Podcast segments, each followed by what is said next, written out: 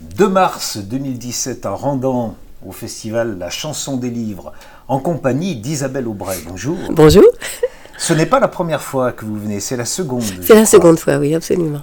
Quel est l'intérêt pour vous de venir dans ce genre de manifestation? Oh, Écoutez, l'intérêt, c'est les rencontres. De toute façon, je crois que le, plaisir de, notre métier, en dehors de la scène, et la scène, c'est entre guillemets la passion, le moment où on est vivant, où on est là, eh bien l'autre plaisir de ce métier, c'est de rencontrer des gens. Là, en l'occurrence, c'est voilà, c'est le plaisir de rencontrer des gens, de bavarder, de parler de ce qu'on aime, de parler de notre métier. Et quand les gens ont la curiosité, posent des questions sur ce qui les intéresse de notre vie, je trouve ça magnifique. Lorsque vous dites les gens, c'est à la fois le public, le monsieur et madame tout le monde, oui, bien sûr. Et, aussi euh, éventuellement les, autres invités. Oui, absolument. oui, oui, absolument. Hier soir, on, a dîné avec euh, des artistes que j'avais rencontrés vaguement. Ce midi, c'était plus un, auteur, un écrivain. Et on, parle de choses bah, qui nous sont familières, c'est-à-dire euh, l'amour des mots l'amour des textes, euh, l'amour de certains artistes. Et c'est, et c'est bien de, de se découvrir, même soi-même. En fait, on découvre en nous des. On redécouvre, disons, des souvenirs, des choses qui nous reviennent et dont on a plaisir à parler. On connaît votre carrière, on va pas la résumer ici. Bah, c'est-à-dire 60 ans, presque 60 ans de carrière, c'est plus un résumé là. Oui, c'est plus un résumé. vous faites partie de l'histoire de la chanson, de cette chanson française. Est-ce que vous avez l'impression que aujourd'hui cette chanson dite française ou d'expression française francophone, est-ce qu'elle a toujours la même place, la même importance? Écoutez, le métier se fait d'une manière tellement différente aujourd'hui. Vous avez des, concours de chanteurs, de, des, des, voix, The Voice. Enfin, moi, je dis les voix parce que. Au Canada, ils disent, euh, ils disent pas The Voice, ils, ah disent la voix. Ben oui, bien sûr. Bon, on, utilise ces, voix, attention, elles sont excellentes, hein. quelquefois il y a des voix vraiment extraordinaires, sauf que elles ne sont que deux passages. L'année suivante, on a d'autres voix qu'on remet en scène et qu'on repousse à nouveau pour l'année suivante revenir. Et, et, si vous voulez, euh, ça me fait souvent penser à la chanson de, de Ferrat où il disait qu'on était euh, des camemberts, des produits. Et c'est un petit peu ça quand même.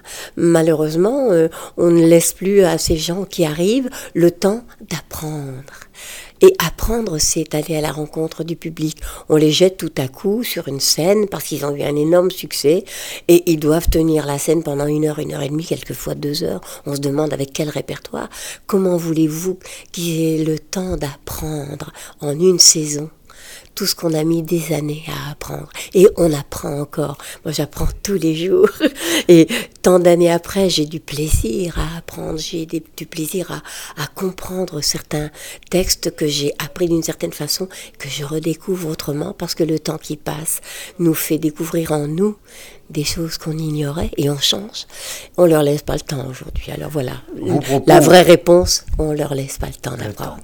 Vos propos rejoignent ceux de Francesca Solville que j'ai eu il y a quelques années la semaine micro et qui tenait euh, avec d'autres mots, mais exactement le même propos, en illustrant, en disant on, apprenait à chanter sur scène et après on faisait le disque. Ben, bien sûr, bien sûr. Et malheureusement, on leur laisse plus le temps aujourd'hui.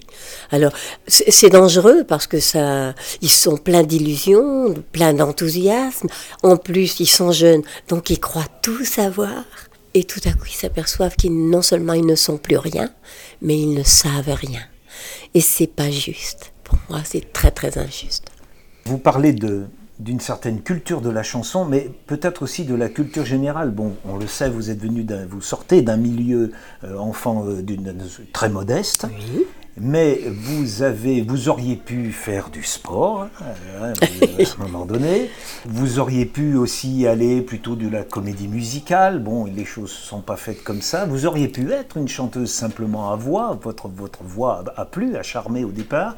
On a l'impression que la rencontre avec Jacques Brel, la rencontre avec Jean Ferrat, la mhm. rencontre avec d'autres, a été un moyen pour vous aussi d'accéder à une certaine culture du texte, du français.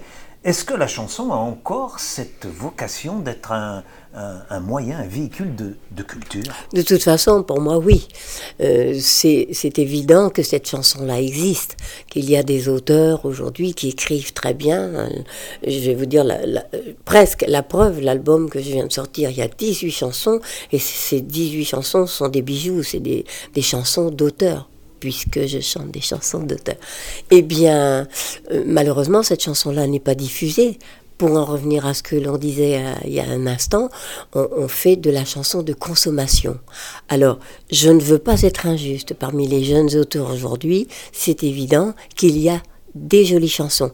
Pour moi, il n'y a pas de grande carrière comme Jacques Brel, Ferrat, Brel, Brassens, je veux dire, c'était des, c'était des carrures extraordinaires. C'était, il n'y avait pas besoin de tous les artifices que l'on trouve aujourd'hui quand on va voir un artiste. On va voir un artiste aujourd'hui en scène, c'est, c'est, on, en prend plein les yeux avant d'en avoir plein les oreilles. Et quand on en a plein les oreilles, ben, il faut s'accrocher, il faut peut-être même se boucher les oreilles parce que c'est trop violent. Et euh, il faut avoir une bonne santé pour aller voir les, les jeunes aujourd'hui. Parce que le, le son, la lumière, mange tout et enlève, pour moi, la, profondeur et la qualité des mots, ça n'existe plus. On ne met pas en, surface les textes, les histoires que l'on raconte. Tout est écrasé par le son. Alors euh, oui, moi cette chanson-là me manque. Le son n'est plus au service du sens. Ah non, non, absolument pas. Au contraire, il est au service du non-sens. Il y a quelques années, en 2013, une salle des fêtes dans le Nord, votre terre d'origine, euh, porte désormais votre nom et à côté d'une autre salle qui porte le nom de Jean Ferrat. Oui, absolument. Mais il y en a une autre aussi qui porte le nom de Desatriolé et Aragon. Il y a plusieurs salles des fêtes qui s'appellent euh, Isabelle Auré. C'est très. C'est touchant. C'est. Ah oui, oui. Non, c'est plus que touchant. Moi, je suis très fière. Ben, d'abord d'être à côté de Desatriolé, c'est magnifique. À côté de Jean Ferrat, bien sûr. Mazette. oui, exactement. Comme on dit dans le Nord, Mazette. Oh c'est génial. Oui. Bon, c'est peut-être un peu puéril, mais j'accepte ça de, ma nature. J'ai un côté un peu euh, euh, primaire. Je vais pas dire ça d'une manière péjorative d'ailleurs. C'est primaire, c'est enfantin. C'est je suis fière d'avoir la Légion d'honneur. Je suis je suis fière qu'on m'ait remis la, la médaille de chevalier de l'ordre de de la culture et je suis très fière. Je veux dire c'est c'est peut-être puéril, mais ça veut dire que j'ai choisi un, métier, de faire mon métier d'une certaine façon. Curieusement, le fait d'avoir côtoyé des, ouvriers, des gens, ce qu'on appelle de, conditions peut-être plus fragiles, voilà, je vais le dire de cette façon-là, j'ai toujours eu envie qu'ils soient fiers de moi. Je les représente et je veux qu'ils soient fiers de moi, fiers de savoir que une petite ouvrière de filature a réussi à passer ses échelons, à rencontrer Louis Aragon, et qu'Aragon ait été fier de savoir qu'Isabelle Aubray, cette petite ouvrière de filature, a porté ses chansons et les porte encore partout. Oui, c'est une fierté. C'est peut-être puéril, mais c'est. C'est une reconnaissance au-delà de votre personne. Oui, c'est pas moi qui. Au-delà de la chanson. Oui. C'est la reconnaissance de, cette histoire-là. Voilà. Et vous savez, je, dis, je parle souvent de, cette chanson que mon père m'a chantée. Sois fier, ouvrier, ton histoire est féconde. Sans toi, que deviendrait le monde? Justement, qu'est-ce qu'il deviendrait le monde s'il n'y avait pas les ouvriers S'il n'y avait pas ces soi-disant petites gens qui font les, les petits travaux les plus difficiles, les plus ardus, les plus compliqués, les plus sales peut-être même. Sans eux, qu'est-ce qu'on ferait? Et c'est des gens pour qui la chanson avait accompagné la vie. Voilà, et pour lesquels ces mots-là ont un sens. Quand, je chante des chansons, quand je, chante Tu es venu, ce texte de cette chanson d'amour de, de Jean Ferrat, ce sont des, ce sont des mots magnifiques, bien écrits, structurés. C'est un garçon comme Claude Lemel qui écrit des chansons magnifiques. Hein. Vous connaissez Claude Lemel quand même. Il a écrit Le Boulevard Aragon, il a écrit pour euh, Jodassin, mais aussi pour Reggiani, Nana Mouskouri, Isabelle Aubray. Et quand je lui ai chanté, enfin quand il a entendu cette chanson de, Jean Ferrat, Tu es venu, il m'a regardé comme un petit enfant et il m'a dit, je suis jaloux. et vous voyez, ça c'est la reconnaissance. Eh bien, quand je chante ce genre de chanson et que le public est là pour le recevoir, c'est vrai que c'est pas des chansons qu'on entend à la radio, mais qu'est-ce qu'on s'en fout? Le public est là, il écoute et il est comme un enfant, attentif, avide de jolis mots, de jolies phrases, avide de poésie, de tendresse et d'expression. Alors, peu importe que j'ai ou pas la culture, il y a une chose que je sais. Je sais dire les mots. Je sais communiquer mes émotions.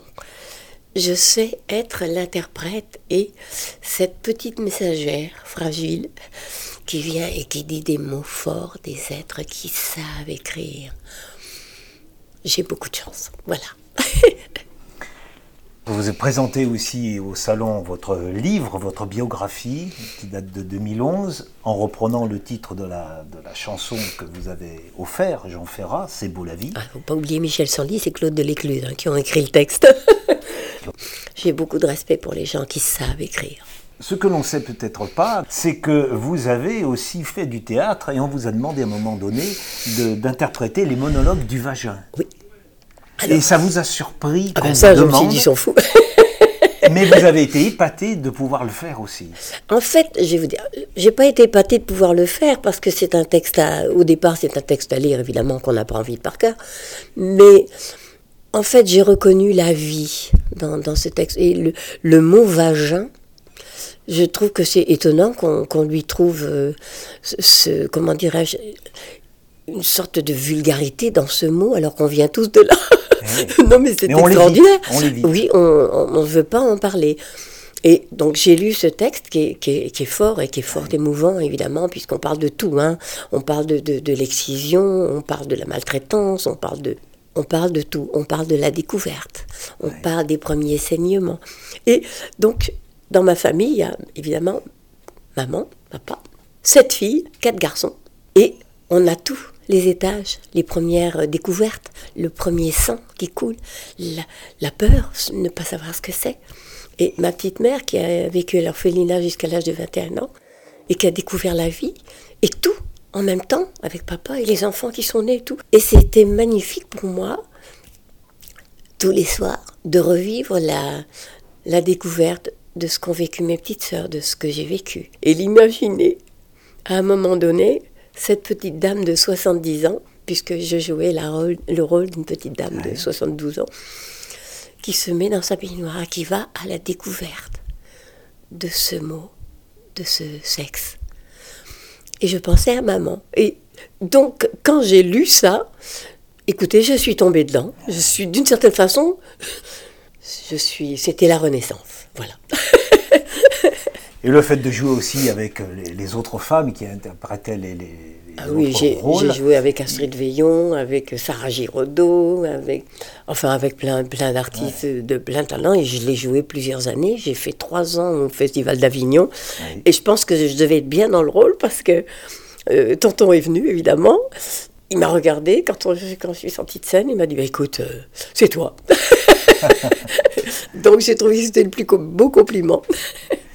Autre chose aussi que j'ignorais mais que je, trouve étonnant, vous avez interprété dans les églises des, chants de Noël mhm. avec euh, un groupe de gospel, mmh. Comisa Gospel, oui. et des chants de Noël, mais euh, d'une certaine façon. Alors ça fait l'objet aussi d'un album, L'Arche de Noël. Oui, oui. Vous avez eu un certain plaisir à faire ça aussi. Oui, bien sûr.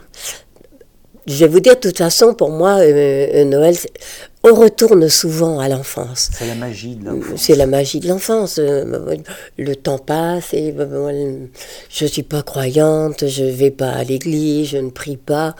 Je, je suis simplement euh, les préceptes que m'ont enseigné mes parents, à savoir l'amour des autres, le respect des autres. Et voilà. Mais Noël, c'est vrai qu'il y a une magie. Et la magie de Noël, pour moi, c'est les souvenirs d'enfance.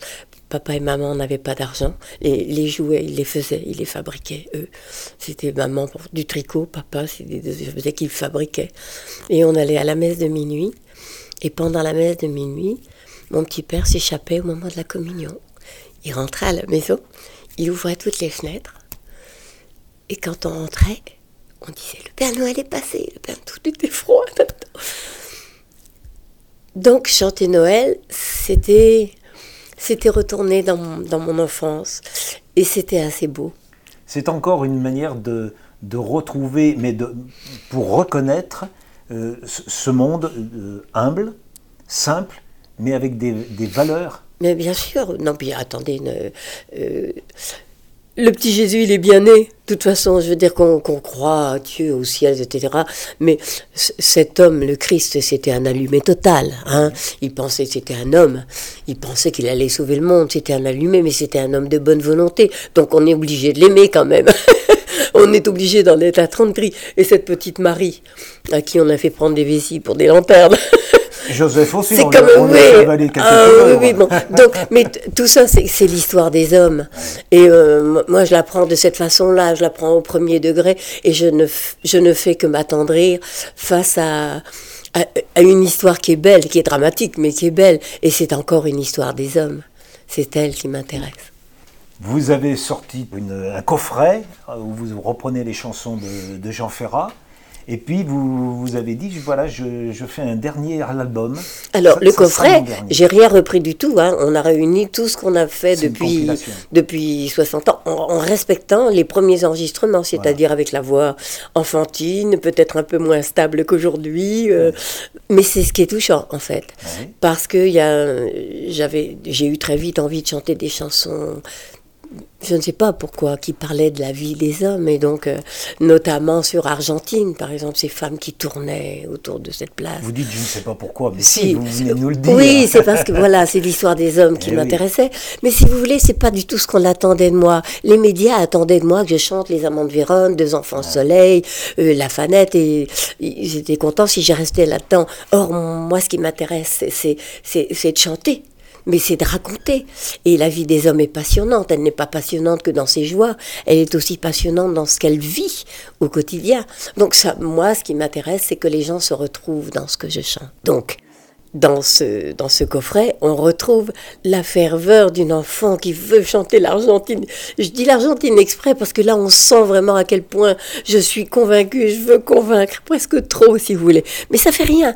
On a gardé l'authenticité de chaque enregistrement avec la voix qui n'a ce qui a changé forcément, hein, elle bouge, mais c'est en même temps, oui, c'est en même temps, c'est ça, c'est la vie et c'est ce qui fait pour moi, pour nous en tout cas, Gérard, quand il a, Gérard Mess, quand il a euh, décidé, quand nous avons décidé de sortir ce coffret, on l'a voulu respectant tout ce qu'on a fait avec Jean parce que c'est, en même temps, c'est la rencontre, l'évolution, les chansons qui bougent, qui changent. Non, c'est un très très joli coffret. Et pour en revenir à ce que vous disiez sur le dernier album, oui, c'est le dernier album. Encore une fois, c'est ce que je vous disais tout à l'heure. Moi, je suis la messagère d'auteurs qui me donnent des chansons, qui me font confiance. Et quand j'entre en scène, j'ai beaucoup de respect d'abord pour le public, bien sûr, mais aussi pour ceux qui ont écrit. Ils ont écrit des musiques, ils ont écrit des textes, et je dois être parfaite, non ce serait trop beau. Mais servir au mieux. Mais voilà, je veux que ce soit bien, que ce soit très bien. Vous mettez votre voix au service du, texte des autres, de la voix des autres. Voilà. Et euh, alors j'y mets toute mon âme, mais c'est amusant parce que quand j'ai dit que je ne que j'arrêterais après, j'ai reçu beaucoup de lettres et notamment c'est des mots qui me reviennent parce que c'est important Isabelle, ne faites pas ça, ne partez pas. Les aigus seront peut-être un petit peu moins bien. Les graves seront peut-être un peu moins bien aussi, mais votre âme, votre et les chansons, et de restez, ne partez pas. On a besoin que vous nous preniez dans vos bras. je trouve ça tellement beau. Hein. Bien sûr, vous allez changer votre décision? Non, je ne vais pas changer ma décision, mais voilà, donc euh, je vais finir la, la prochaine tournée à Stendre, puisque De Chavannes a souhaité que je sois à nouveau là sur la prochaine tournée. Et ensuite, en 2018, je ferai cette, une, une tournée d'au revoir. Voilà, je vais faire un dernier petit au revoir. Et Vous avez la prudence de ne pas appeler une tournée d'adieu, parce que pas. généralement, les Adieu, adieux... c'est affreux. Et puis on ne le fait pas. C'est un dernier rendez-vous. Voilà. C'est bien. Je vous remercie, Isabelle Aubray. Je vous rends votre liberté en espérant que cet après-midi, dimanche, en rendant, ben, les gens vont venir vous, vous voir et puis vous dire euh, tout leur attachement. Oui, et moi je pourrais leur dire à nouveau que je les aime. Merci à vous. Merci.